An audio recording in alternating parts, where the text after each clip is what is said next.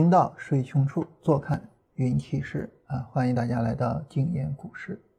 呃，我们前面花了一周的时间跟大家聊了一个小的话题，然后呢，嗯，其实这个话题聊完啊，算是我们下半年的开场啊，给大家开完了。呃，然后后边呢，我们就进入到这个呃正儿八经的下半年的节目里边了。嗯，在。进入到正儿八经的下面下半年的节目里边的时候啊，这个我们今天呢跟大家聊一个挺有意思的话题啊，这个话题的名字叫做投机交易的必胜之道啊。这话题这个名字一出来啊，大家可能就会觉得哎呀太不可思议了啊，这个名字就不像是一个这个投机老手给起出来的名字啊。做投机难道有必胜的吗？那我们今天就来聊一下，就是做投机怎么样才能够实现必胜，以及呢。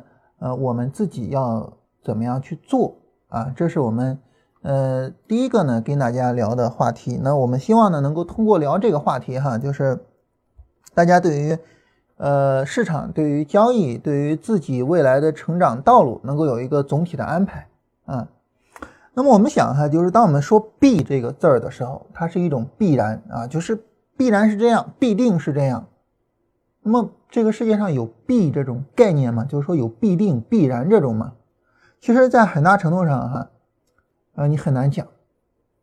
就是它会有一种比较稳定的特征啊，但与此同时呢，那么也会有偶然性。所以呢，当你一说必然的百分之百的时候啊，其实很难做到，甚至可以说啊，就是说你要非得说做不到吧，这个也是有可能的啊。你比如说我们太阳每天东升西落嘛。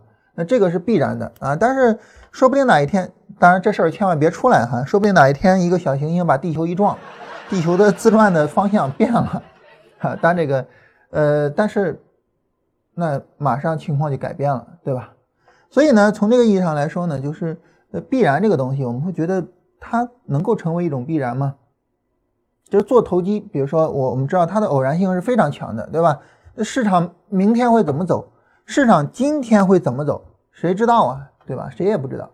所以呢，它的偶然性是非常强的。那这种情况下呢，那么你作为一个投机的老手啊，你跟人讲这个必然的一种必胜之道，可能就会让人感觉到二丈摸不着头脑啊，说这个有点太不可思议了。但是我们想一下啊，我们我们想一下我们生活中的这些事情哈。你比如说我们过马路，过马路的时候，你说它是不是一个偶然性非常强的事情，对吧？是一个典型的很偶然的事情。你说那个开车的人，他会不会是一个呃酒鬼，或者是会不会是一个比如说刚吸了毒的人，然后怎么样的啊？前两天有一个什么呢？有一大姐啊，然后呢，这个平常反正也是蛮不讲理惯了啊，这个车呢乱停啊，然后呢停到了小区门口啊，然后整个把路都给堵上了。堵上之后，那你也奈何不了他呀？你说你怎么办呀？结果呢，就硬是碰上了一个很激动的大哥，你不挪车是吧？行，然后一车把他给撞死了。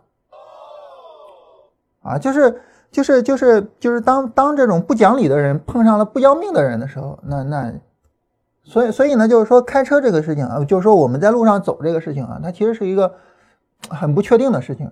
但是我们大家都活了这么多年了，对吧？那你说在路上走，你能说你必然安全吗？你当然不能说，但是。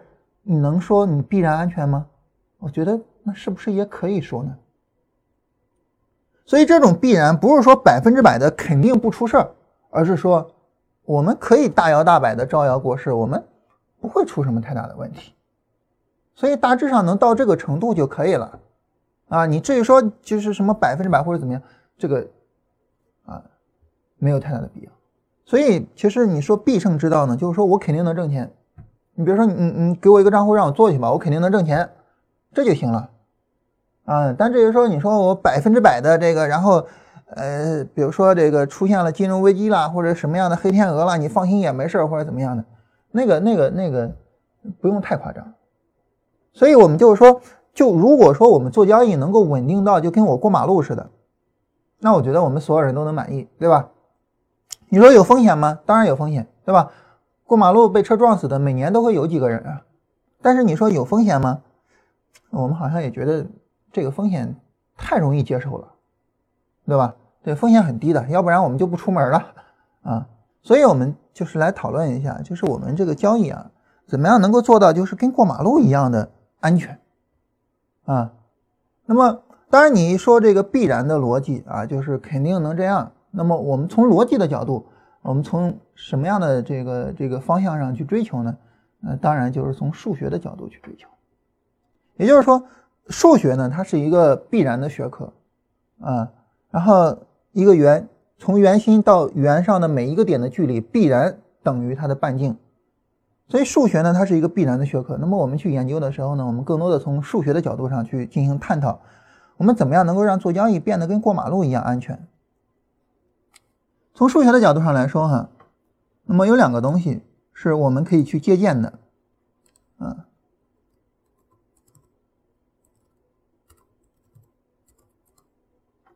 哪两个东西是我们从数学角度可以借鉴的呢？这个第一个东西啊，就是呃逻辑；第二个东西呢，就是概率加次数。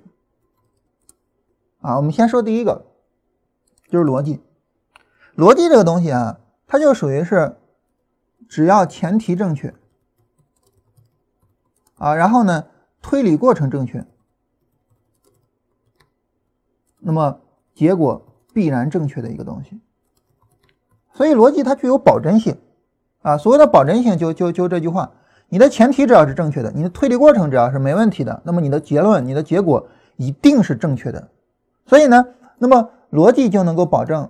那么，如果说我们的整个关于交易的推理是符合逻辑的，我的交易方法它的来源是符合逻辑的，那么必然的，你的结果也一定是呃能够说我我肯定能挣钱的。所以这是从逻辑的角度。第二个呢是概率和次数的角度，就是如果啊是正期望值的系统，那么次数越多。盈利的可能性就总体结果盈利的可能性就越大，甚至可以说是必然盈利的啊，这是概率和次数，它两个去保障。就对于我们来说呢，你比如说你你现在做了一个正期望值的系统啊，我跟大家举个这么一个例子吧，就是我们就说北京这个天气，北京天气呢。它今天的平均气温啊，如果说是正的，然后呢，我就输给你钱啊，正多少我就输给你多少啊。然后呢，这个呃，比如说今天平均气温二十度，好，我就输给你二十块钱啊。然后如果到了冬天呢，那个气温到了零下十度啊，然后呢，你就输给我十块钱，就这么一个赌局，对于你来说，你百分之百的能挣钱，对吧？百分之百能挣钱。然后呢，我们两个现在开始赌。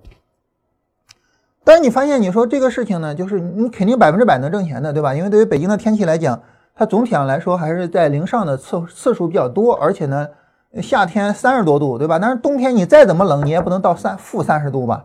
啊，所以呢，就是说你总体挣钱是肯定的。但是呢，你就说这一次，假如说我们随机的从某一天开始，你一定确定你今天能挣钱吗？当然不确定，对吧？你明天能挣钱吗？也不确定，你万一就是冬天或者是刚开春呢？那时候天气冷呢，不确定。但是如果说你坚持下来，次数越来越多，比如说我们到了一年，我们到了三百六十五次了，你是不是可以确定你百分之百能挣钱？所以概率正期望值并不能够确保我们肯定能挣钱，次数也不能够确保我们肯定能挣钱。但是当概率和次数两者并行的时候，它两者都有的时候，我们是肯定能挣钱的。所以，确保我们能够去挣钱的两个东西，就是确保我们百分之百能挣钱，或者说肯定能挣钱，或者说交易必胜。两个东西，一个是逻辑，还有一个呢就是概率加次数。这两个东西能够保证我们肯定是能挣钱的。也就是说，如果你的交易逻辑是没问题的，大致的概念是这样哈，就是交易逻辑没有问题，保证正期望值。啊，也就是保证概率嘛，那么它加上次数，保证必然盈利。也就是说，我我们所谓的这一期节目叫投机交易必胜之道。那必胜之道在哪儿呢？就这一句话。如果说你的交易逻辑没有问题，那么保证你的正期望值啊，你这个正期望值呢，再加上你的交易的次数，就保证必然盈利。就像我们说的，我反复说的一个例子一样，就是农民种地啊，家里农村的嘛，你种地的话，你你种一颗种子，那么这一颗种子能不能够生根发芽，能不能够长大，能不能够结果呢？不知道，谁都不知道这一颗种子会怎么样。嗯，但是如果说你种一亩地，这一亩地的亩产量，你是不是能够大致去估计呢？嗯，肯定是能够大致估计的。所以你要让我做一次交易，你问我这一次交易我能挣钱还是会赔钱？我当然不知道了，但是你要让我做一年交易，然后你问我说，你这一年你能不能肯定挣钱呀？我当然能肯定挣钱呀，对吧？所以对于我们来说哈，这个跟跟跟雅琪我们也曾经讨论过，就是什么发一些保本的理财产品的事情，最后发现没有意义。为什么没有意义呢？因为没有市场。啊，比如说我们跟我们原有的客户说哈，说这个今年咱们签合同哈，我给你保本。当然你你要让我保本的话，那收益肯定大部分都是我的嘛。对吧？那客户肯定不同意啊。我为什么要让你保本，然后我我我给你那个收益呢？对吧？那收益我要啊，所以他肯定不同意啊。然后我们讨论了一下之后，发现这个东西完全没有市场，算了吧，就不做了。当然，如果说要是我们的客户愿意啊，说那保本那这好啊，因为我我就不用担心赔钱了。行，你给我保本吧。那好，那我们我们我们马上就会去做保本的这种产品。为什么呢？因为你知道，只要是你坚持做下来一年啊，因为既然我保本了，那我肯定至少封闭一年嘛。那如果说我做下来一年，我肯定是能挣钱的。保本的话，我没什么风险，所以我就愿意去做。所以这就是交易的必胜之道。它不是说我这一次做交易一定是挣钱的，而是说呢，我一段时间之后我一定是挣钱的。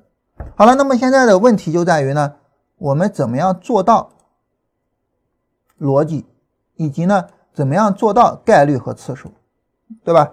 啊，你你不能光讲道理啊，你你得说我怎么去做到呢？那我们下边呢就挨个说一下。首先呢，我们来聊一下我们怎么做到逻辑。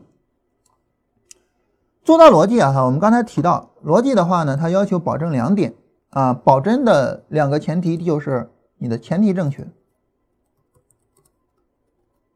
第一个呢就是前提正确，第二个呢就是推理过程正确。所以在这种情况下呢，那么我们想要从通过逻辑去保障我投机交易是必胜的，我们就要把这两点给保障了。我怎么去保障我的前提正确？怎么样去保障我的推理过程正确？那么保证前提正确呢，就是我的推理的出发点一定是一个百分之百正确的东西，一定是一个就是呃很简单的，所有人都认为就是它是正确的，我们称之为叫做不证自明的公理。啊，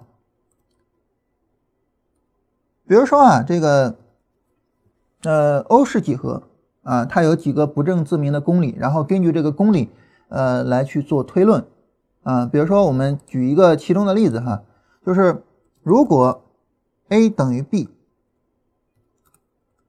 则 a 加 c 等于 b 加 c。啊，他把这个作为一个不证自明的公理，那很明显我们发现，它确实就是一个不证自明的公理，对吧？那好，那我们前提正确，就是说我们要从一个不证自明的公理出发去做推论，我们能够找到什么样的东西它是一个不证自明的公理呢？你比如说市场必然存在趋势吗？这个你会发现它有些时候有趋势，有些时候是震荡的，有些时候怎么，嗯，你就会有就就会有可讨论的地方。那什么才是不证自明的公理呢？反正大家当然大家也知道结论了哈，就是我自己找来找去找来找去，我觉得市场里面如果说有一个不证自明的公理的话，那么就是市场是涨跌轮换的。也就是说，一个上涨之后必然是一个下跌，一个下跌之后必然是一个上涨，市场是涨跌轮换的。我觉得这是一个不证自明的公理。好，我所有的推理都要从它来，都要从它来。那第二个呢，就是推理过程是正确的，就是我从通过涨跌轮换，我能够推理出来得出来什么呢？我能够得出来什么呢？推理过程正确呢，就需要掌握一些推理的技巧啊，比如说最经典的、最简单的就是三段论啊，这些呢我们先不多讨论了哈，以后大家有兴趣，我们可以跟大家聊聊关于逻辑学方面的书啊，比如说像尹海光先生的逻辑新颖啊，这是一本非常简单的这个逻辑方面的书啊，把名字跟大家打一下啊，大家有兴趣的话可以自己看一下啊，非常经典的一本关于逻辑学的这个科普著作啊，而且呢，嗯，整个写的还是挺有意思的一种对话的方式啊，殷海光先生的著作。啊，那么推理过程正确，我我们说我们通过这个涨跌轮换，我们怎能够怎么样去推理呢？我们发现市场是涨跌轮换的，上涨之后必有回撤，回撤之后必有新的上涨，下跌之后必有反弹，反弹之后必有新的下跌，或者是上涨之后有下跌，下跌之后有上涨，上涨之后有下跌，下跌之后有上涨。也就是说，这是下跌走势，这是呃不，这是上涨走势，这是下跌走势，这是震荡的走势。但无论什么样的走势，我们根据涨跌轮换，我们很自然而然的能够推出来一个东西，推出来一个什么东西呢？就是我们开始做推论了哈，就是假如说我们买上涨，因为股票只能买上涨嘛，就是下跌结束买进，上涨开始买进必赚。如果说你认同市场是涨跌轮换的，就上涨之后必有下跌，下跌之后必有上涨。那么你一定认同这句话，就下跌结束买进，或者上涨开始买进必赚。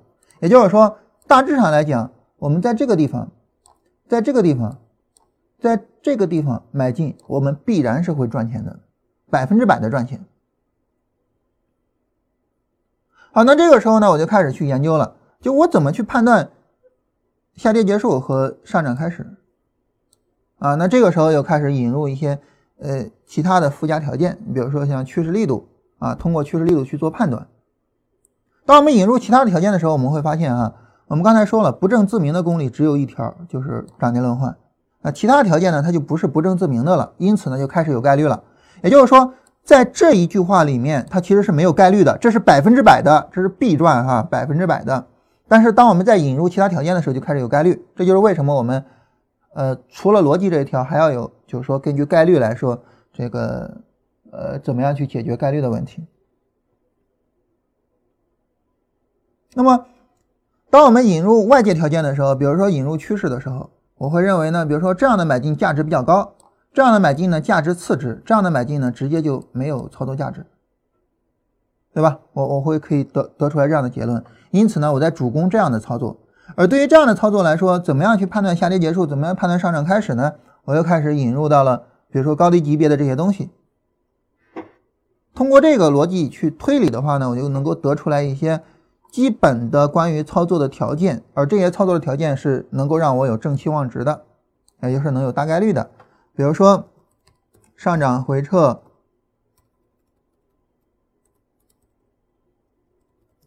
不破前低。比如说回撤力度不大，这这是趋势力度的要求哈，啊，然后降低周期，底部结构进场。比如说这么做，好，这样呢就是有大概率的，啊，但是对于这种走势呢，那么你去进场可能概率就会比较低一些，啊，这种走势呢，呃，概率相对高一些啊，但是呢也不如前面这种走势更稳一些。好，这个时候我们开始就有概率了。啊我们通从百分之百的逻辑开始进入到概率里边去了。进入到概率之后，这个时候我们就有一个问题了，就是你要保障次数。刚开始有概率的时候，啊，我们要保障次数。怎么保障？怎么保障次数？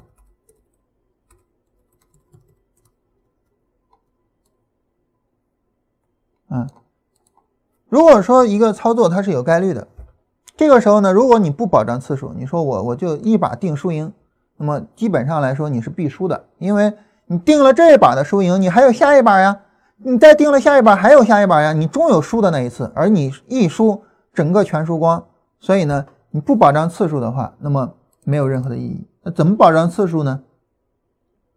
就是两个东西去保障次数。第一个东西呢叫做总体思维，第二个东西呢叫做资金管理。总体思维呢，我们一说说的就是理念，啊，从理念上来说呢，你要把那一亩地你看成是一个大的整体，你不要去关心一颗种子一颗种子它能不能长起来，我关心的就是这一亩地，我总体上来说能够有一个什么样的收成，这叫总体思维。只有有了总体思维，只有不过分的关注那一颗种子、一颗种子、一颗种子的结果，我们才能够真正的放心大胆的往前去走啊！就好像我我我刚才提到的，就是我我跟雅琪我们很认真的去讨论过，就是我我我们去做这个保本理财的一种情况啊，当然最终我们否掉。你敢？你没有问题，就好比是你你跟一个农民说哈，就是就是你你你这一亩地，然后呢，比如说你种这亩地需要一千块钱，我我随便说的哈，然后呢，我给你一千块钱，这一千块钱呢，我不要你的利息啊，然后呢，这个一年之后你给我一千块钱，然后地里的收成，然后我要一部分，那作为那农民来说，他也会答应。啊，这是一个很简单的逻辑，因为对于我们来说没有风险。所以呢，就是总体思维作为一种理念，它是必须的。第二个呢，就是资金管理，啊，也就是说，我一次下注我是要受到控制的，啊，这个我们的资金管理呢，实际上是做的很很夸张的，就是风险极低的那种资金管理的方式，啊，然后，呃，你比如说这个一个大体上来说啊，一个呃。二比一的成功率，啊，不是二比一的盈亏比，百分之五十的成功率，就这样的一个交易系统。假如说哈，那么如果说让我们去做资金管理的话，我们会做一个什么样的资金管理呢？嗯，可能会非常的夸张啊。假如说这个账户是百分之十止损空间，也就是说我亏百分之十穿仓，那么我们大概连亏五十次才能够亏到百分之十。如果就这样一个交易系统，大概连亏五十次才能亏到这个。百分之十，当然这也就意味着我们赚也赚的少啊。比如说，呃，一个账户第一年我们接到的新账户啊，可能赚也赚的少，但是后边呢有了复利了，就开始赚的多了。所以对于我们来说呢，就是我先保障我第一年新接到的账户呢，我能够活下来啊，我能够有利润，然后呢，我开始再利用复利的思维，然后开始去增加收益。所以这是我们的这个呃资金管理的一个方式。那对于我们来说呢，你没有一个总体思维，你就不允许自己一笔一笔一笔一笔的坚持一年，坚持更长时间，然后获得一个稳定收益。但是反过来，你没有一个资金管理的方法，你就没办法做到一笔一笔一笔一笔的坚持营业。所以呢，就是理念和方法两步去走，然后呢，我们就能够说保障我的这个次数。好了，这是总体上呢，我们跟大家来聊一下，就是投机交易的必胜之道在什么地方啊？就是两点啊，逻辑和概率加次数。好了，现在就有一个问题，这个问题我们聊完了啊，就这个话题我们聊完了，就是怎么样能够做到就是交易百分之百的是能够挣钱的这个话题我们聊完了，就是投机交易的必胜之道啊，第一。逻辑，第二，概率加次数。好了，这个我们聊完了，也就是说大家认识到了是这样的啊。当然，你如果说你说我不认同啊，大家也可以跟我们说哈，就是就是你为什么不认同啊？当然，我们这里所说的必胜，我跟大家说了，不是说就是就是呃永远在河边走不湿鞋，而是说就跟我们过马路似的，风险极低啊，总体风险极低啊，就这个概念。好，假如说我们必胜之道呢，就这两点。那么有一个问题，这个问题就是，大家如何做到？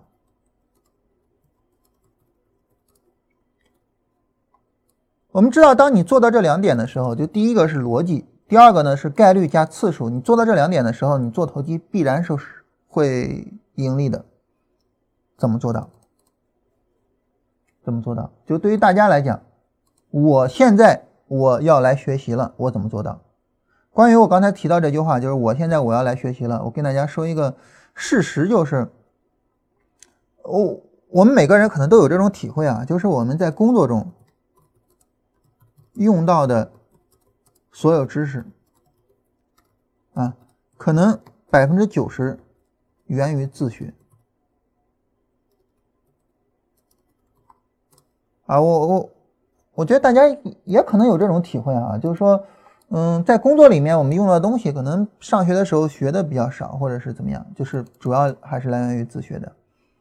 当然，我我我我我并不是因此来说这个上学没有用啊，恰恰相反，上学是有非常大的用处的。但是上学的主要的用途就是它给我们打底，这个底呢，包括基础知识，也包括你的思维能力，也包括你自学的能力啊。就你底子打得好，你自学效率就会高。反过来呢，效率就会低啊。所以呢，我不是说上学没有用，但是事实上我们在工作中用到的所有的知识，可能。绝大部分来源于我们自己的学习，啊，问题就在于，好，我们现在知道了交易的必胜之道这两个，那么我怎么样通过自学来获得这两个呢？我们跟大家说两点，啊，对应的两点，第一个呢就是逻辑，这个逻辑我怎么样去获得呢？就我我的这个交易逻辑啊，我怎么样能够有自己的交易逻辑呢？我很建议大家一点呢，就是。我结合着我们的节目哈，我不说这个看别的书或什么的，当然别的书你也可以这么看，就是看完我们节目，自己梳理一下逻辑，啊，自己梳理逻辑。就比如说，呃，我们节目是从涨跌轮换出发的，好，我从涨跌轮换出发，我能得到什么？然后呢，我得到的这个，我具体怎么去实现它？然后我需要去做什么？我我要做的这个东西，我要怎么样再具体的去进行处理？就是一步一步的，你自己推理下来，你自己不推理下来，没有任何的意义。嗯，我我们从明天开始跟大家讲这本书啊，就是《专业投机原理》这本书啊，从明天开始跟大家聊这本啊，大家知道这是我喜欢非常喜欢的一本书。嗯，刚才就在刚才啊，就是我们节目开始前的一分钟。嗯，在一个会员他在说这个事情，他说这个专业投机原理跟呃以交易为生这两本书，我看了好几遍了，但是一直没看懂。说实话，我非常诧异啊！我说是真的吗？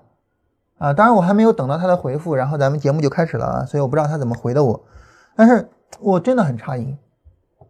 就这本书啊，尽管我非常非常的喜欢，但是呢，这是一本七十年代的书啊。这是一本七十年代的书啊，它意味着什么呢？它意味着这里面的所有知识已经落后当前的时代快半个世纪了。哈你想想，现在已经到了二零二零年，你跟一九七零年这已经差了快五十年，快半个世纪了。半个世纪以前的书，半个世纪以前的知识，你看了几遍都看不懂。我操，这太夸张了！这太夸张了，就是这反映了两个问题。第一个问题就是。我们学学习的效率稍微的有点低。第二个问题就是我们大量的时间被浪费了。你这样的一本书，这一本书呢，其实我我我我一般看每一本书的时候啊，我都会看一下它的那个那个呃版面，就是版版本的信息啊。一般版本信息里面都会说这本书有多少个字儿，但是这本书的版本没有说这本书有多少个字儿哈。但这么厚的一本书，怎么着也得有四十万字。不能再少了吧？而且这本书的字非常的小，怎么也得有四十万字吧？一本四十万字的书，你看一遍，再怎么快，一周总得需要吧？你看了几遍，就意味着看了一两个月，一两个月你都没有把这一本书给搞懂，嗯，这个时间有点太长了。而且你为了搞懂它，你还要继续看，对吧？所以就是第一，学习的效率低；第二，你浪费的时间长。怎么办呢？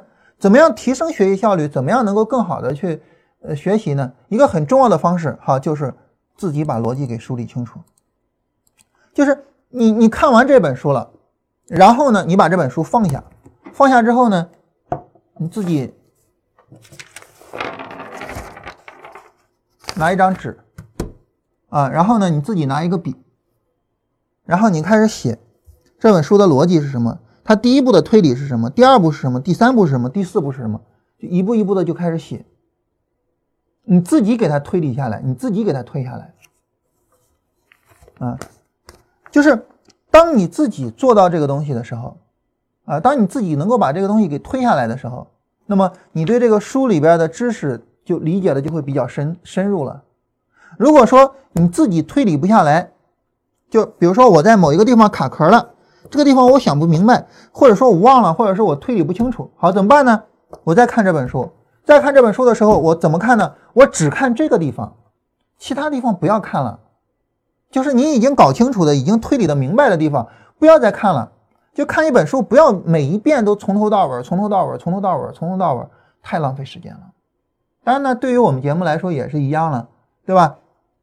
涨跌轮换，然后推理出来什么样的地方是必胜的地方，然后推理出来我怎么样去选择机会，然后什么样的机会是更高概率的，然后这个机会选择出来我怎么去进场，一步一步的去推。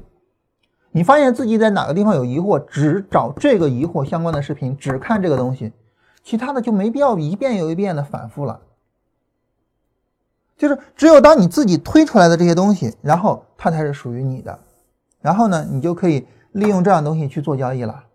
它不是你自己推理出来的东西，那么它就没办法帮助你去做交易。你说我的东西，或者说维克多·斯布朗尼的东西，凭什么帮助你去做交易呢？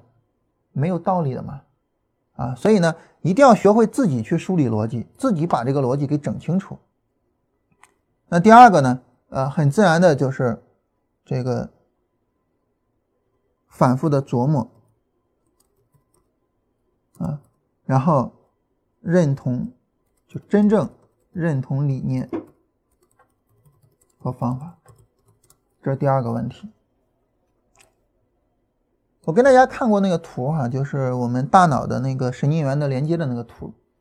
就每当有一个新的刺激进入啊，我们开始听到了一个声音，看到了一个画面，或者说我们身体做了一定的动作，我们的神经元都会有新的连接出来。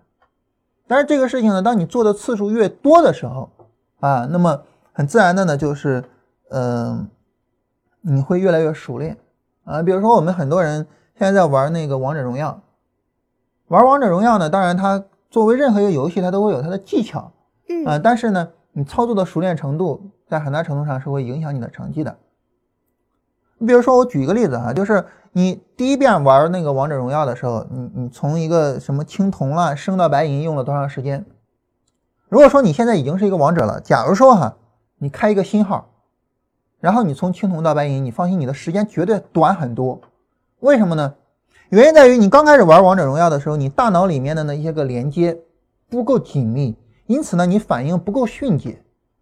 但是你越玩到后面的时候呢，你越熟练啊，大脑的那些连接越紧密，他们的信息传递的速度越快，你的反应也就越快。所以很自然的话呢，你的效果会更好。当然，因为我不玩那游戏哈，所以我也不大清楚。但是我可以想象是这样的啊，比如说我们开车对吧，都是这样的。那么。对于一个理念的认同，它跟玩游戏动手不一样，但是道理是一样的。它都需要你能够在大脑里面做出来更为紧密的连接。那怎么样去做呢？反复的琢磨，反复的去思考。你比如说这种总体思维，你就想想，就是对于我来说，就是我应不应该去认同它？怎么样去认同它？具体怎么做才是总体思维？怎么做啊？不是总体思维。这种总体思维，除了在交易场，在生活中其他地方哪儿还能用？在我的工作上哪儿还能用？就不断的去琢磨它，不断的去想。当你不断的去琢磨的时候，不断去想的时候呢，那么你大脑里的连接就会越来越紧密。琢磨这个词儿是怎么来的呢？是我们国家这个有一个呃一句很经典的话，叫做“如切如磋，如琢如磨”。这说的是什么呢？说的是搞那个玉器的过程。切磋琢磨，啊，然后呢，被人们引申来说做学问，怎么做学问呢？就是切磋琢磨，这么去做学问，仔仔细细的去想，去琢磨。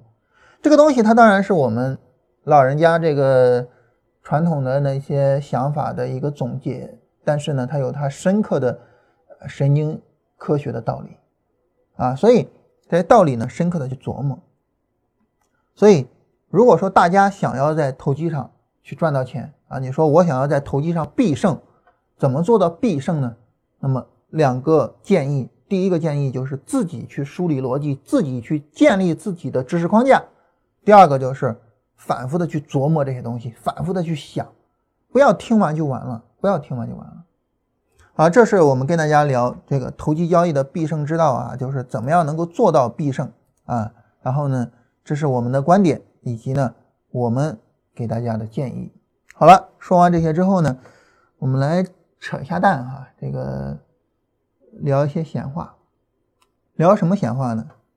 就是我知道这个交易是怎么样才能够赚到钱，或者说我交易我我知道交易怎么样才能做好，我也知道我怎么样是把这个信息传递给你，但是我不知道怎么样能帮助你做到。说实话，这个是我做交易最呃做节目最困扰的地方。嗯，大家知道我现在是两个孩子的父亲啊，其中一个孩子呢还不会说话，所以你跟他说话呢，嗯，他就笑啊，你跟他说话他就笑，嗯，他也不知道你说的啥。另外一个孩子呢已经上三年级了，嗯，那这孩子已经什么话都能听得懂了。我也有很多话想跟他说。我也想跟他说，你怎么样才能够把事情做好？怎么样做好你的人生选择？我也想跟他说，你应该好好的去练琴，应该好好的去学习啊，练琴和学习他们的意义在什么地方？但是很多话我有些时候就是到嘴边说不出来，有些时候我说出来呢，他会跟我讲，就是他听不懂，或者是怎么样。所以就是我很多时候有有有很多想说的，有很多想。从我身上移植到他身上的，但是我做不到，但是我做不到。嗯，就小孩子呢，他会有他的想法，尤其是现在的小孩子，嗯，但是有一些呢，你会觉得他做的好，有些呢，你会觉得他做的不好。嗯，就我现在来讲呢，我会尽可能的，就是让他自己去决定他的他的事情，哪怕我觉得做的不好的，啊，我觉得没关系，可以让他试一试。啊，反正对于他现在的这个年龄，无论做什么事情成本都不高啊，他有大量的时间和大量的机会去调整自己的行为，所以没关系，我愿意让他去试。但是这样对吗？我也不知道，我真的不知道。那在做节目上呢，我跟大家的这个关系呢，好像也是这样子啊，好像也是这样，就是，嗯，比如说我我会建议大家去听实盘。但是我知道，就几乎所有人都没有听啊，听实盘的人可能十中无一。但是我能怎么办呢？我能怎么办呢？我我没有办法，我没有办法。嗯，有听众就建议哈，有听众呢就说我听了实盘，感觉到效果还是很好的。他说我就建议啊，你把这个作为一种戒律跟大家讲啊，就作为一种戒律。戒律，戒律这两个字是来自于佛家的术语啊，但是。你说我作为一个节目，我谈什么戒律呢？谈不上的，啊，谈不上的。嗯，再比如说呢，就是有些听众就跟我这样反映，说我一开始听你节目就觉得醍醐灌顶，哇，五雷轰顶的感觉，哇，太好了。那现在越来越没有这种感觉了。你说你这质量是不是下降了呀？那其实不是说我们质量下降了，而是因为什么呢？同一个东西啊，你听的变数比较多了，就没啥意思了。对吧？我一张嘴你就知道我要说什么，那你说你听着怎么可能还有五雷轰顶的感觉呢？但是这个时候你要做的是什么呢？这个时候你要做的就是我刚才所说的，自己去梳理自己的逻辑，自己去切磋琢磨，自己去啊，就就就这个概念，你你就应该去做这样的事情。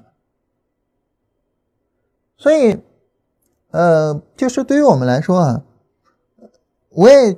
一遍又一遍的跟大家说，就是你再去听我们节目。如果说你已经到了这个阶段了，就是你听我们节目已经听了很久了，或者是怎么样了，你已经到了这个阶段了，你再去听我们节目，再去不断的重复，不断重复，已经没有意义了。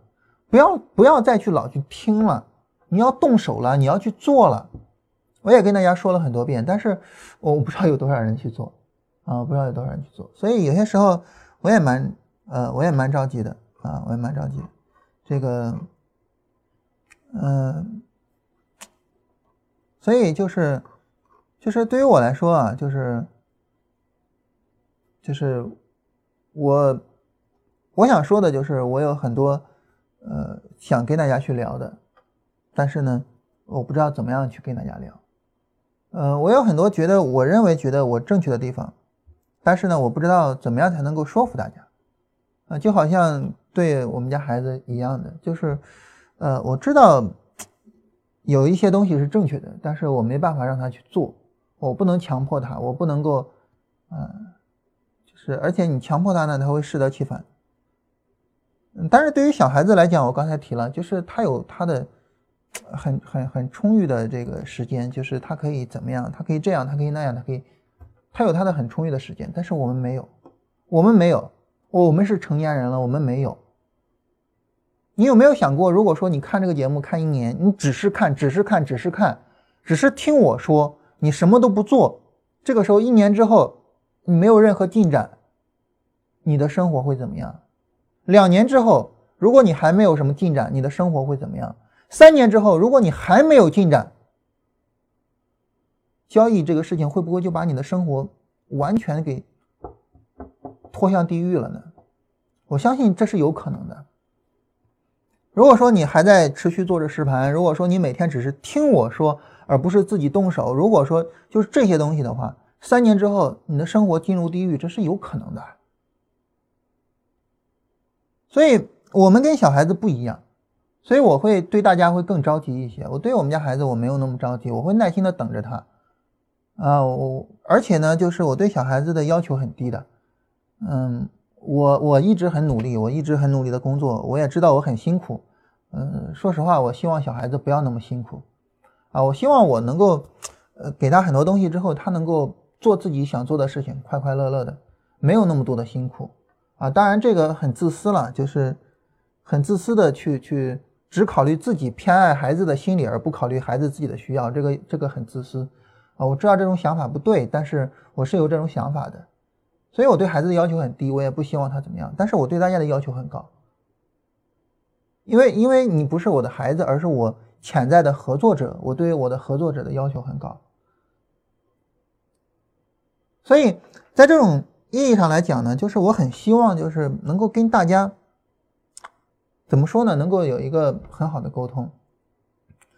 嗯，在会员群里面啊，就是，呃，我有两位会员呢，这个一直没有听实盘啊，一一位呢是做系统交易，另外一位是做自主交易，当然他们两个人的收益都特别的好，啊，所以我我就专门请他们两位跟大家分享了一下，就是我的经验什么什么的。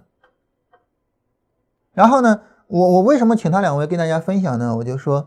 我说我知道大家很多人没有去听实盘，那好，那你既然就不停了，就停不下来了，那我怎么办呢？那我就跟大家说，那你怎么把实盘做好吧？就是我也不说你非得听实盘了，就是我会向大家妥协，但是呢，我也希望大家能够向我妥协，就是我往你的方向靠拢一下，就你不停实盘就不停了吧，你也往我的方向靠拢一下，就是无论如何你不能光听啊，你不能光听节目的。如果你真的就是光听节目，听完就完了，哎呀震撼，哎呀好，哎呀什么，然后睡一觉没事了，没有用的，没有任何用处的。你要去做，你要去做。我我们不能就我们对自己的要求不能跟对孩子的要求一样，慢慢的去成长，慢慢怎么样？他们有充分的时间可以去调整自己的行为，而我们没有。如果说我们知道什么是对的，那么我们就应该迎难而上，因为对的道路永远是很难的。但是我们应该迎难而上，所以在今天这一天呢，呃，我跟大家聊一下，就是做投机怎么去做好它，怎么去赚钱。但是呢，我也想跟大家聊的就是，我们要去做，你不要再等了，不要再等了，啊，你不要等着说我把什么都说了，不要等着没有用的，我把什么都说了都没有用的，嗯，我说个夸张一点的，就是。嗯，比如说我我我我，我们把我们的系统给大家，你就能够执行到位吗？不敢讲的，这个不敢讲的。任何一个系统呢，因为偶然，因为随机，它都有可能会有连续的亏损的。你连续亏五次，第六次你还能下得下得了单子吗？我不知道，但是我知道的就是会有难度，会有难度。所以从这个意义上来讲，就是。我希望大家去走自己的路，然后我希望大家能够去主动的去做，而不要再老等，啊，这是我很想跟大家去沟通的一个事情。所以从这个意义上来讲呢，就是我们这个节目的形式和我们这个节目的内容，一方面呢，我会有一些我的想法，就是说我觉得什么是对大家比较好的，我会按照我的想法去做。另外一方面呢，我也会去借鉴大家的意见，啊，但是呢，我也希望大家能够去借鉴我的意见。嗯，在前面呢五天，我跟大家聊了那个话题，就是我们怎么把事情做好那个话题。其实我当时想聊那个话题之后呢，就有朋友建议我说：“你甭聊那个话题了，然后呢，你要不然就跟我们讲讲专业投机原理吧，因为这本书你非常推崇。我当时其实是想，哎，要不然算了吧，要不然就就就那话题我就不跟大家聊了，就聊专业投机原理吧。然后后来我仔细的想了一下，我觉得还是想聊一下。我想跟大家说，就是人之为人，他的最根本的一点，人之为人最根本的一点就在于我们能够从自发走向自觉。那么在交易上，我们能不能够从自发走向自觉呢？能不能做到？所以这是对于我们来说呢，就是，嗯，就是。最重要的一个事情，我认为这是对我们来说最重要的一个事情。我们把这一点给做好它，嗯，所以呢，从这个意义上来讲呢，就是大家觉得，就是你对于节目有什么想法？你你觉得怎么来比较好？你也可以跟我们说，好吧？总体上，我们节目的后面的安排，我简单的给大家说一下，就是我们现在的情况啊，比较复杂，复杂在就是我自己的时间完全没办法保障，嗯。前两天的时候呢，这个我岳母又病了，就意味着呢，我父亲病了，我妈要照顾他；我岳母病了，然后那没办法，所以这样的话呢，我们家孩子就完全没有人照顾了。这样呢，我的时间就就是完全没有没没有老人照顾了啊，所以这样的话，我的时间就完全没办法保障。所以我跟振兴我们聊的呢，就是怎么样能够在极其有限的时间里面，然后呢，我们去呃把。就是我们能做的节目，跟大家做一下。我们大体上的这个工作安排哈，第一个就是每天早晨的直播啊，这个呃，除了一些，比如说呃，孩子需要去检查呀，嗯，比如说妈妈过一段时间要动手术，嗯，然后呃，除了这样的事情之外呢，我们每天会坚持跟大家早晨做直播，这是第一个。第二个呢，就是我们会把录播做完啊，今天我们就开始往外放录播了哈。呃，我本来是想着等姥姥回来了开始给大家做录播，那个时候时间充裕。但是呢，姥姥突然病了，就是可能回不来了，回不来。我说那就开始做吧，也不等了。然后呢，这个早晨早起一会儿，然后做一下录播。我们把录播做完它，嗯，也没多少期了，也就一二十期吧，撑死了也就一二十期。我们把录播做完它，把录播做完，然后呢后边呢就是做那个读书节目。录播做完之后做读书节目，做读书节目呢，以前我们都是读杂书。啊，乱七八糟的，大家也不喜欢。那既然大家不喜欢，那算了，那我们就开始跟大家读跟交易相关的书。啊，比如说到时候做读书节目呢，跟大家读专业投机原理，没必要再重复了哈。就像以交易为生什么的啊，我们跟大家可以读一些就是这种交易类的书。这是呃，就是这样的一个情况。然后公众号呢，我今天跟振兴说了一下我的想法，这个。就是我们每周写一篇啊，然后呢，每周聊一个大的话题，啊，这个就跟这个向李教授学习哈，振兴非常喜欢那个公众号。李教授呢是每周二发一个文章来探讨一个营销问题。好，那么我们也每周二发一篇文章来探讨一个交易问题。这个交易问题呢，我可以是我自己去找话题，也可以呢，大家觉得你哪有疑惑，哪有问题，你觉得你的疑惑、你的问题。值得去写，比如说两三千个字，值得去配上，比如说五到八幅图啊，然后呢，你可以跟我说，你说这篇呃这个问题，我认为值得写一下，然后呢，我们就会去写一下。本周二我们就这个话题了，就是投机交易的必胜之道啊，我们就把这个话题写一下。好，这是四个内容啊，这四个内容呢，基本上就是我们后边的日常内容了。嗯，这是跟大家说一下，大家如果说有什么建议呢，也可以跟我们说一下。好，总体上来说呢，就是跟大家就是在聊完那个话题之后呢，跟大家说几句，嗯，掏心窝子的话，啊，我觉得，呃，我我我，其实我反复说过，就是我觉得，如果说你认为你每天时间不够，啊，你每天的时间是不够的，然后呢，你这个就是，比如说，呃，我一天我只能够有两个小时的时间，那好。那因为你要看直播就一个半小时，对吧？那行，直播白看了，直播不要去看了。这两个小时呢，你就看看那个，比如说录播的那些内容，啊，或者是呢你自己去做，自己去复盘，自己去琢磨，自己去什么，不要再看直播了。我宁愿你不看我们的节目，我也希望你能够有更多的时间去自己搞自己的东西。啊，这是我一上来哈跟大家扯了都快一个小时了，我们来看一下大家的问题，然后大家有什么问题也可以发了哈。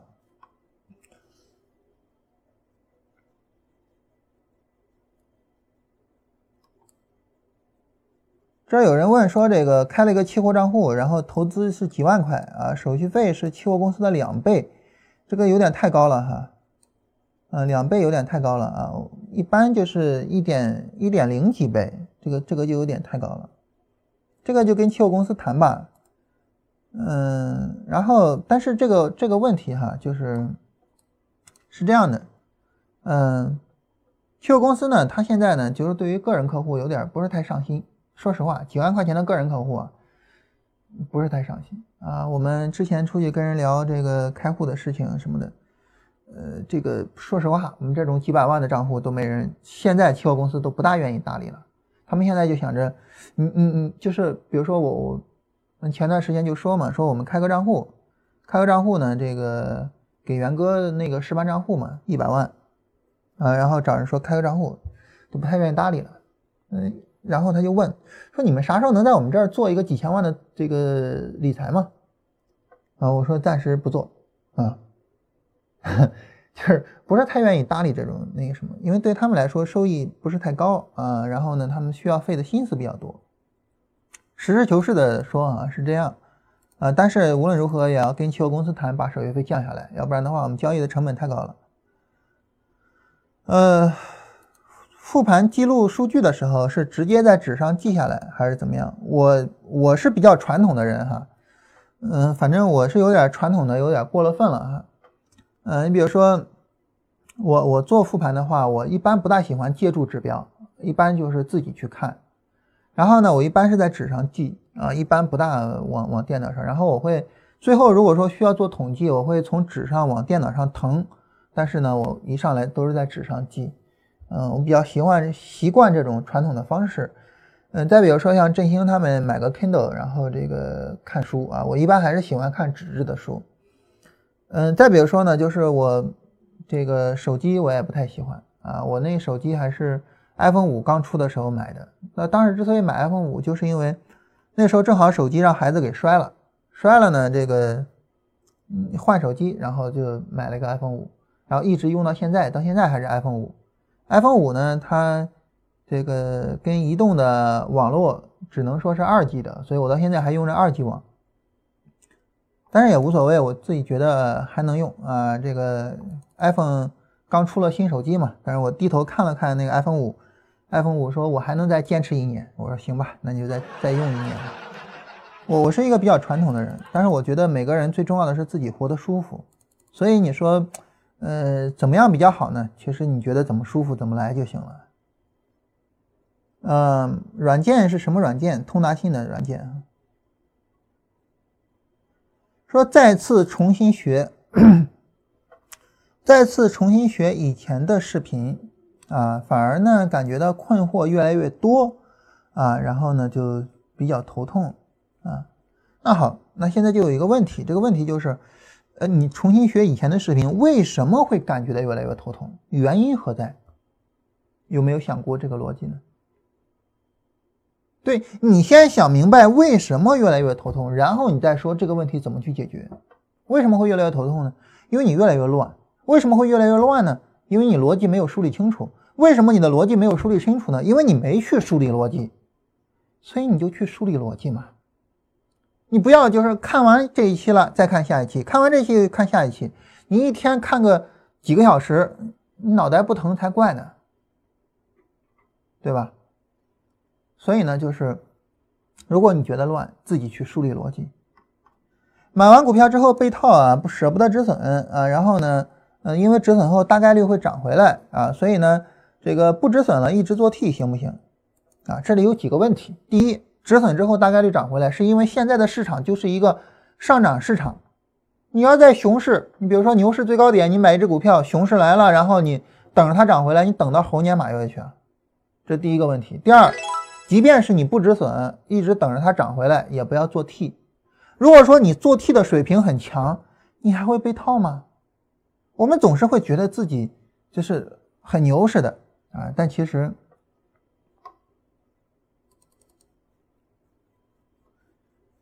呃，请问在你们休息的这段时间啊，该买涨得好的资源类的股票，还是应该在自己的交易系统里面找股票？那就问了，涨得好的资源类的股票为什么没有在你的交易系统里边呢？那你的交易系统是不是有问题呢？对吧？所以你的问题不应该是它两个是对立的，然后我要去选一个，而是我怎么样能够让我的交易系统抓住那些涨得好的股票呢？你应该去思考这个问题，应该让他们两个融合为一。短线买入卖出应该看五分钟还是看三十分钟？这个问题就是肯定是个性化的了，就是你自己是什么样的你就什么样啊，这个肯定没有统一的答案啊。在选时阶段，如何摆正上证指数这几个关系？这几个关系我们专门跟大家讨论过哈，就是。嗯，如果说有一个板块走出来了一个波段上涨、波段回调、不创新低的走势，你就做这个板块。你比如说上证指数还在下跌，但是呢，呃，创业板很明显走出来了一个绝佳机会，这个绝佳机很明显走出来了一个波段上涨、波段回调、不创新低的情况。好，那我就做创业板的股票喽啊，或者是比如说都不用或者了哈，就前一段时间我们来看哈，在这个地方创业呃这个。上证指数是破了这个低点的，对吧？上证指数破了这个低点啊，但是呢，中小板没有破这个低点，那我怎么办呢？我是认为市场开始熊市了，还还还还还是去买中小板股票呢？答案毫无疑问，对吧？我应该去买中小板的股票啊。所以为什么我们特别强调要同时看这几个指数呢？就是因为这个原因啊。可不可以说一下这个期货的基本的知识？这些期货的这些基本知识哈，如果说你有什么疑惑，嗯，可以去问一下，呃，第一啊，可以去问一下期货公司的这个客服人员啊，或者是从他们那儿拿一些资料。第二呢，可以去看就是关于期货从业资格考试的书，因为那个书是一定把期货的基础知识讲得很详细的。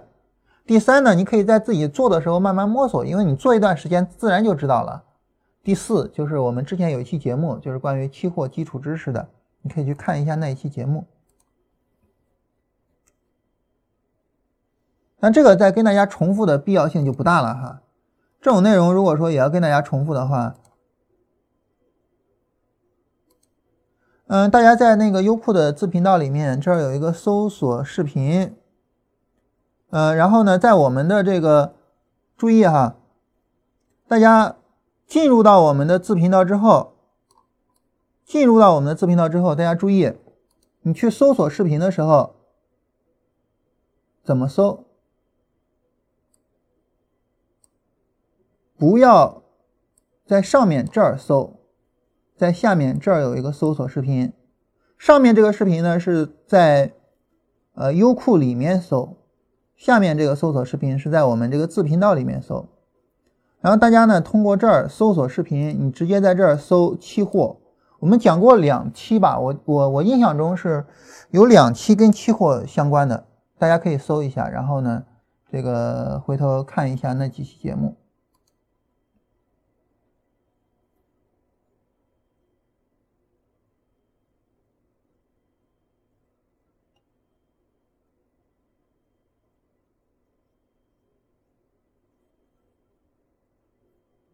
录播传到哪儿？从本期节目开始哈，我们的录播不再往网上传了，就是不再呃免费往外发了。然后呢，放到呃这个百度云提供给直播回看团。嗯，今天振兴就把第二期的直播会看团的那个微店开一下吧。然后呢，这个呃大家如果说想要录播的话呢，就可以去买一下直播回看团。然后与此同时呢，这个。呃，直播会看团呢也会有专门一个群啊，大家有什么问题也可以通过群里面去进行讨论。呃，还有呢，就是我们本周日啊，就是九月二十四号啊，我们会专门给直播会看团做一期内部的呃直播啊，然后大概就是两个小时吧，从周日的九点半到十一点半啊，大概两个小时，我们会做一个直播会看团内部的这个讨论。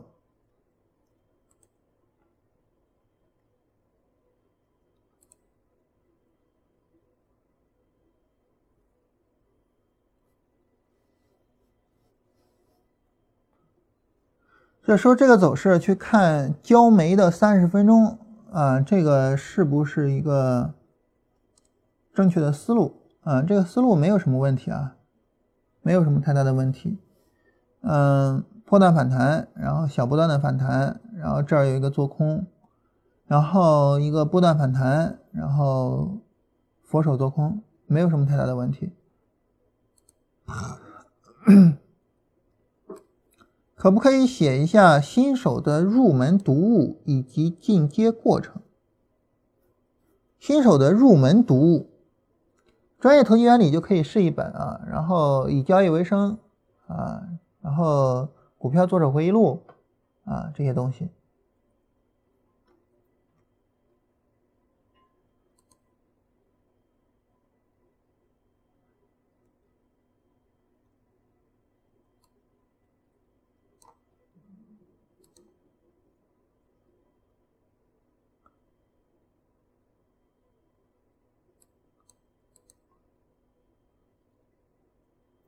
关于这个入门读物以及这个进阶过程，哈，嗯，我自己是觉得哈，如果说你完全自学，你比如说不看我们节目，就是自己读书自学，就以我自己为例吧，哈，就基本上呢，入门是可以靠书去入门的，但是进阶基本上只能靠自己琢磨。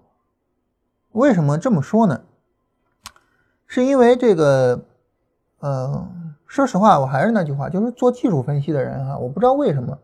可能都觉得自己的东西是绝招吧，然后不愿意泄露吧，或者是怎么样的，就是都不大爱去跟人聊。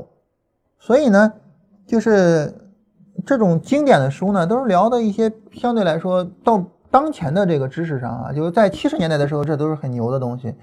在当前我们这个五十年以后了，已经半个世纪过去了哈，都是这种非常基础性的东西。你比如说像约翰墨菲那种，呃，就是。集大成的书，就你现在看就基本上没有什么用的东西，啊，因为时间过去了嘛，时时间太久了，啊，就好比是啊，这个这个咱们就不好比了哈，所以，嗯，就是进阶这些东西呢，你很难找到很有效的资料去帮助你去进阶，所以我觉得入门呢，通过看书去入门，进阶主要还是靠自己琢磨，啊，也就是说我一边想一边看盘。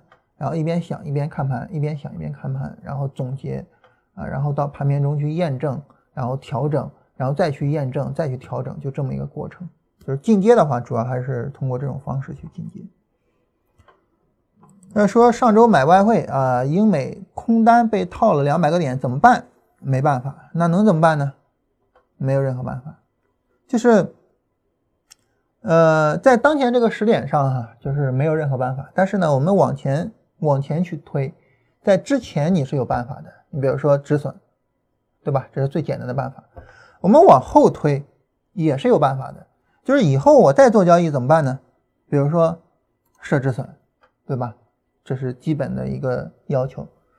但是你说在当前怎么办呢？没办法。那我总不可能去去做英美空单，帮你把英美给打下来吧？对吧？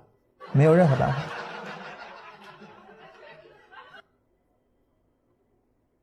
我们来看一下英镑对美元的走势。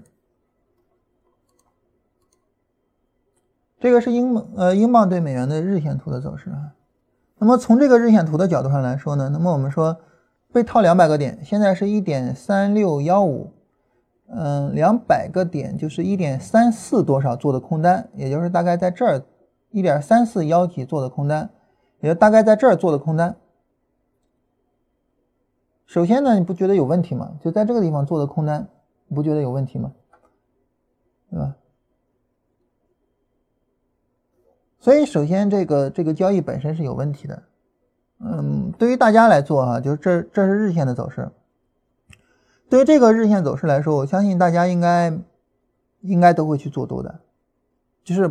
不做便罢。如果我要做，我我肯定是要做多的。我相信大家应该会是这样的操作，呃，所以这是第一个问题，啊，应该是去做多的。第二个呢，就是这个，如果说你做空，你的止损的问题。第三个呢，就是你仓位控制的问题，啊，就是活下来，仓位控制的问题。如果说你仓位比较轻什么的，你套两百个点可能你也无所谓。所以总体上来说呢，就是一笔交易存在着很多的问题，最终带来了这个结果。怎么办呢？没办法，没有任何办法。我我我我我没办法把它给打下来，对吧？所以没有任何办法。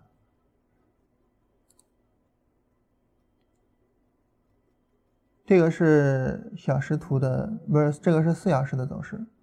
对这个四小时的走势来说呢，能看到这一波回调。在这儿有一个小波段，很明显可以去买，这个也算是小波段吧，但是买点不是太明显。小时图的走势，这个上涨，这个回调，这种回调都是极其典型的可以去买的回调，对吧？这个力度趋势力度来讲非常的小，所以无论从什么周期上去看这个走势。都不应该是去做空单的，哪怕是从周线上看，这儿也有个底部抬升，啊，哪怕从周线上前面是一个大的下跌背景，这儿也有个底部抬升，也可以认为市场有可能会反转。其实无论无论怎么看，这都不应该是做空的。所以这一笔操作呢，就是方法上有问题，嗯，执行纪律上有问题，交易思路上有问题。就没有说没有问题的地方。我我我不知道大家现在能不能理解，就是我为什么一直在跟大家说，就是呃我们要听实盘。为什么呢？因为如果说你在这种情况下，在你的交易上，就是在你的交易存在着这么多的问题，甚至我我说的难听点哈，就在你的交易基本上没有什么可取之处的时候。你还要持续的做实盘，你觉得意义在哪儿？我我我想不通它的意义在什么地方。这也是为什么我跟大家讲，就是嗯，就是我嗯，我觉得大家如果说就是每天的时间比较少，我做完工作我回回家忙完家务，一天只有两个小时的学习时间。我建议大家不要看直播，而要去自己去复盘，自要自己去整理那些东西。为什么呢？就是我刚才说了，如果说要是你一年之后、两年之后、三年之后，你还在做着这种交易，就是就是在这样的情况下去做空的这种交易。如果说三年之后你还在做着这种交易，如果说这三年你因为这种交易，然后不断的亏损、不断的亏损，三年之后你是个什么样的状态？啊，我刚才说拖入地狱，把自己的生活、把自己的家庭拖入地狱，这个毫不夸张的。我跟大家讲一个小例子哈，就是前两天，嗯，我我刚看到的，一孩子啊，家里边过得不怎么富裕，啊，说白了就很穷嘛。然后呢，这个上大学，当然这个学校也不怎么好。上大学之后呢，嗯，然后正好遇到了网络诈骗。啊，当然那种网络诈骗啥情况，咱们想也能想到哈。然后被人骗去了两千块钱，他没办法，就跟家里人说啊，就是网络诈骗被判骗了两两千块钱，现在吃饭都成困难了，对吧？他爸就很奇怪啊，说这是真的假的呀？然后呢，就给了他生活费之后呢，就私下找他那些舍友问，说到底是个啥情况啊？这小孩呢就觉得很有压力，就是就是父亲不相信自己或者怎么样，然后呢就拼了命的就想把这两千块钱给挣回来，然后打工或者怎么样的去挣它，去挣这个钱呢，当然这个挣钱哪那么容易，对吧？我我们知道挣钱哪那么容易呢？然后一直也挣不出来，结果他一怒之下怎么着呢？就通过那个网贷的平台，各种网络贷款的平台，贷了一万五千块钱。你知道他贷了一万五千块钱之后干嘛去了吗？跑到了深圳爽了一把，就是住星星级酒店，然后出入那些比较豪华的地方，把这一万五千块钱挥霍一空，然后就说：“哥们儿不玩了啊，哥们儿要自杀了啊，拜拜了啊！”当然最终死没死我不知道哈，但是我想说的就是他那个心理的变化，就是我我本来是一心想着挣钱把这两两千块钱的窟窿给补上。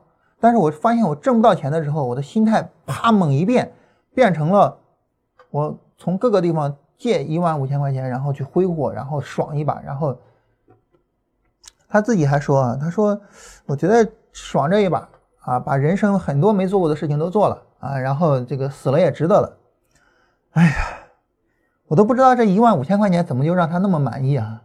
这个一万五千块钱能做什么事儿？所以，就是这种心态的转变，你很难理解吧？但是如果你一直亏，一直亏，一直亏，你亏三年，你就能理解了，因为到时候你的心态也会崩。我们每个人的心理的能够承受的压力都不是无限的，当然我们每个人都有很强的抗压能力了哈，当然都不是无限的，所以把主要的时间放在最重要的事情上。你比如说，咱们就看英镑对美元这个走势吧哈，咱们简单的来分析一下，好吧？如果说从日线图上来说，从日线图上来说，前面是个下跌的走势，就不用说了，对吧？这个。下跌，波段反弹，下跌，对吧？这下跌走势就不用说了。好，注我我们就看后边这段走势，注意看，波段上涨，波段下跌，没有创新低，一点一九四八，一点一九八二吗？没有创新低，没有创新低怎么办？做多，而且这是它第一次没有创新低，它的交易价值是非常高的，所以我们做多。假如说这根 K 线收盘，我们做多，然后你就拿着它就行了，一点二三买进，你拿着它就行了。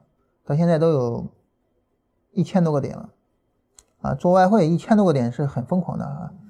我以前这个做澳元做空单，曾经拿了很长时间啊，然后呢赚了五五六百个点，搞搞得我很崩溃啊，因为我支付利息就支付了大概五六十个点，因为你做空澳元是要付利息的。但是你看这一段时间，从一七年一月份到现在半年多，一千多个点，比我那个时候赚的要多了，赚的要多多了。那这个交易做的就很有意义。好，如果说你说这是第一次底部抬升，还未必靠谱。我们看上涨一个波段回调，一个长期的回调，注意看啊，下。上一个绿柱佛手啊，这个其实算不算都行，上下反正买点肯定在这个地方。好，我们在这个地方买进去，在这儿买进去，一点二四八七买进去，是吧？后边也拉起来了，然后再往后，这儿也有一个回调啊，这个回调的 N 字形不明显啊，它应该是在。半日图上，也就十二小时图上啊，因为 N 字形不明显啊，在十二小时图上，它应该会有这样一个明显的 N 字形，并且有一个明显的背离，是一个买进点，一点二五这样去买进点。你发现就是就是市场给了你很多很多次让你上车的机会，你可以在这儿上车，可以在这儿上车，可以在这儿上车，市场给了你很多次上车的机会，但是你都没有去上这个多头的车。你反而在做空，这是很不可思议的事情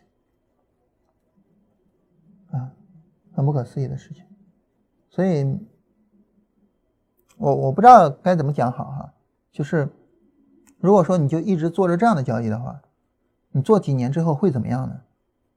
所以我觉得这些问题我们应该反思，这些问题我们应该要自己吓自己，我要把自己给吓一顿，然后我就 我我我就我就我。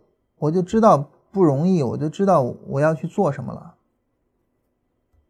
我们要自己吓唬吓唬自己。能不能够看澳元的图？我们来看一下澳元的图啊。澳元对美元的图。其实外汇我已经太久没看过了，就是基本上一直没怎么看过。哇，澳元这一波跌这么狠。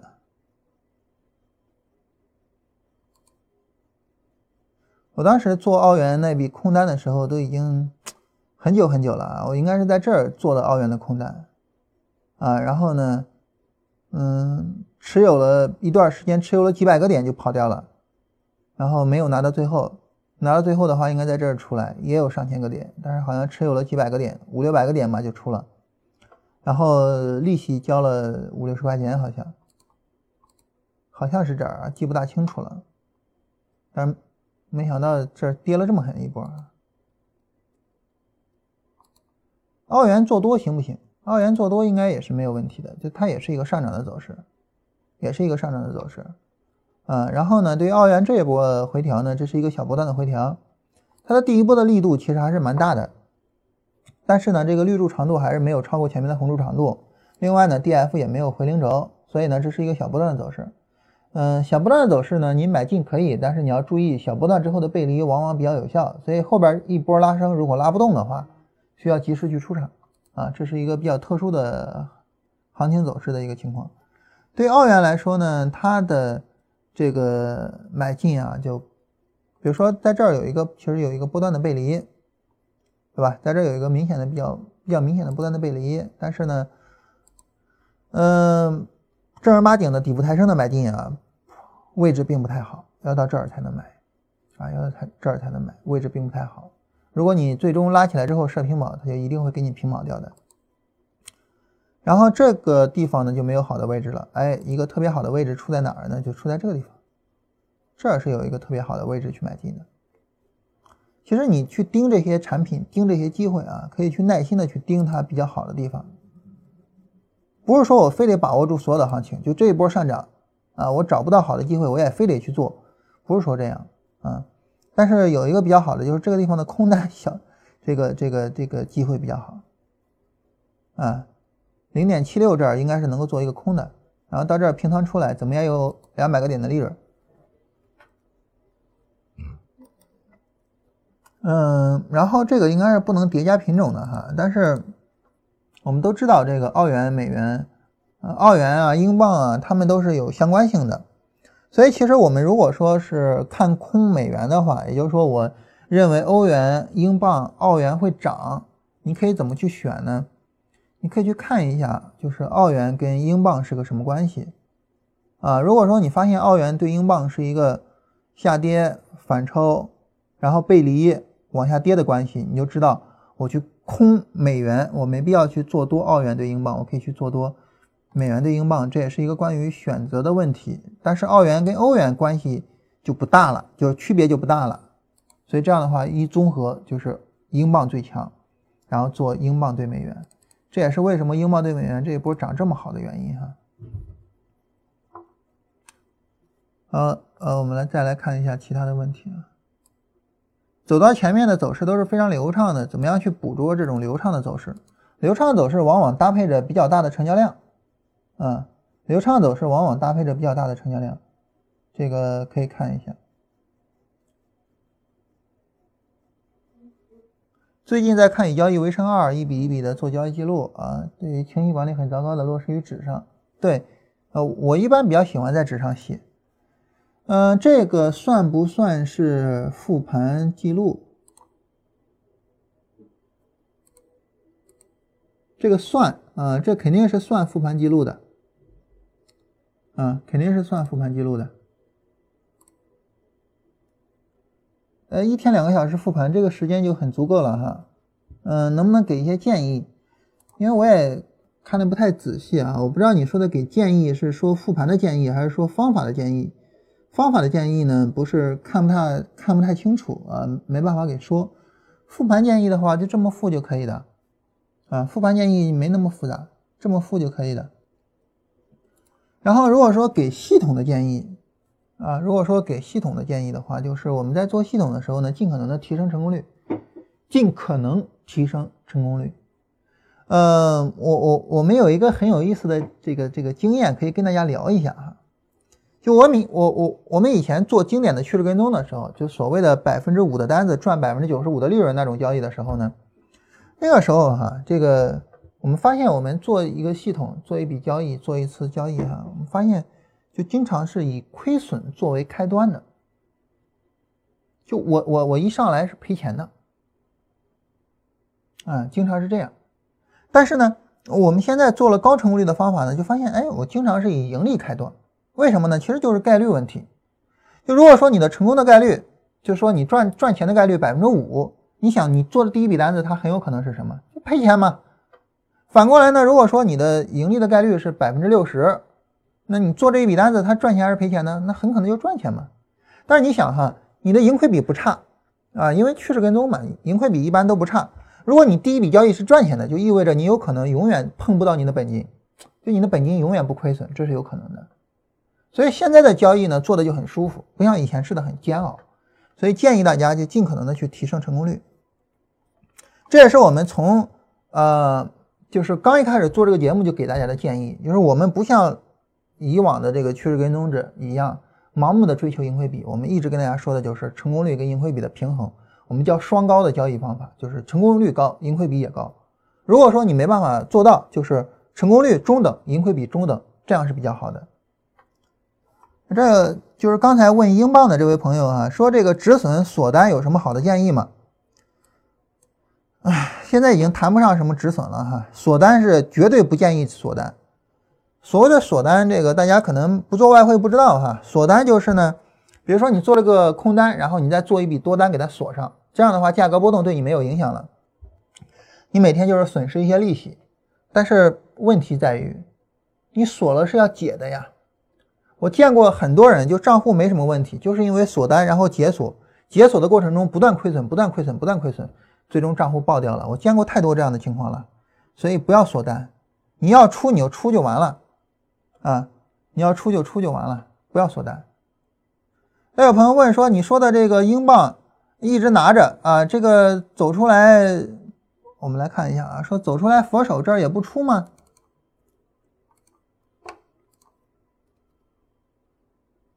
比如这儿是有一个绿柱佛手，啊，你在这儿进场，这个绿柱佛手不出场吗？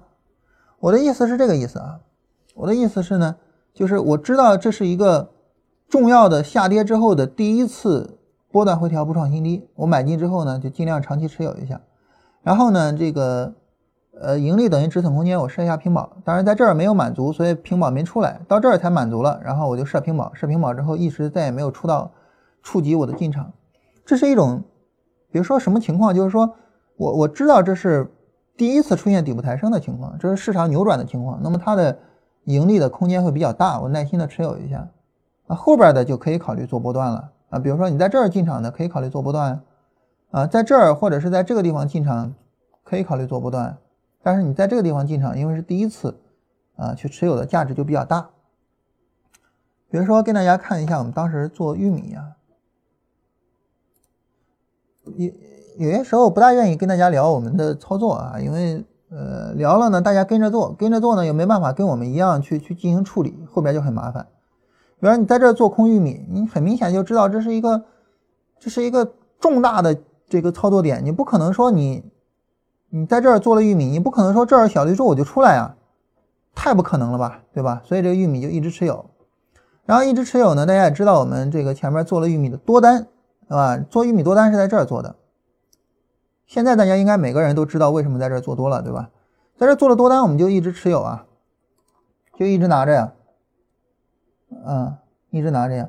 你比如说，你说这是小红柱，你不出吗？这小红柱你不出吗？然后小红柱你不出吗？什么什么什么什么，不出啊，我就一直拿着它呀。所以对于我们来说呢，就是，呃，我不大愿意去聊这些单子哈，因为。聊单子会给大家一些误导，大家可能会想着，哎，我也跟着去做，或者是怎么样的。但是，比如说你看一下白糖这个，大家看白糖前面这个走势，呃，再往前的不用看了哈，上涨上涨上涨上涨上涨上涨上涨，对吧？一直上涨，一直是上涨的。然后，这是一次波段回调不创新高，在这儿做空单。波段回调不创新高，在这做个空单，你这样的空单你会你你你会马上就出来吗？你会马上就出来吗？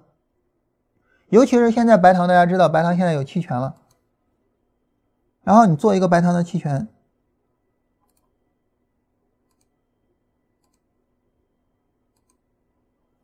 假如说你做一个很远期的白糖期权啊，我们我们先看一个近期一些的吧，因为你是看它空的，呃，我们做一个买权。这个买权呢，就是买一个认买一个认沽，我们随便点开一个吧。嗯，让我看，呃，这儿有它的持仓量啊，持仓量和它的成交量，我们找一个持仓量和成交量比较大的。然后呢，你发现就是，呃，买一个认。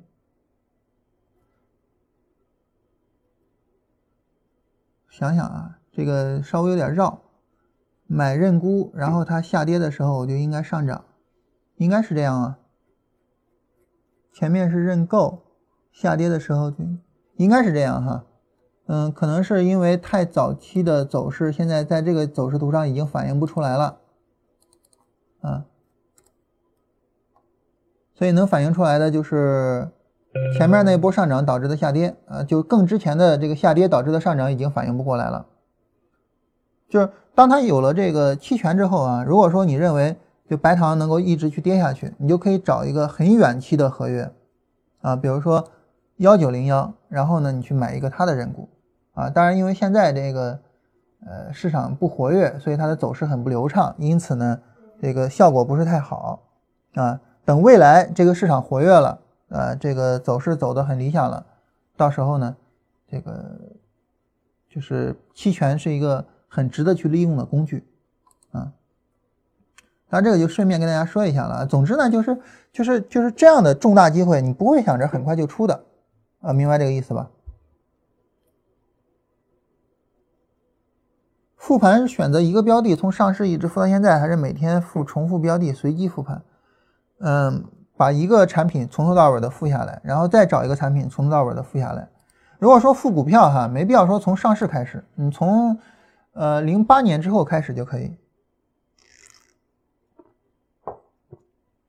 你比如说九几年那些数据都有问题，当然再久之前的数据就更有问题了哈。这些数据的问题其实是很困扰我们的。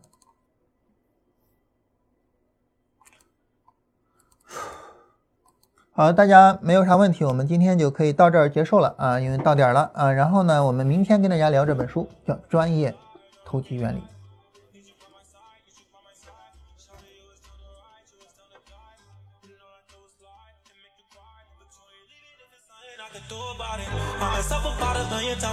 kind Took your by the million hoes, kind I know you wanna leave i know you tired of me but it's time it's time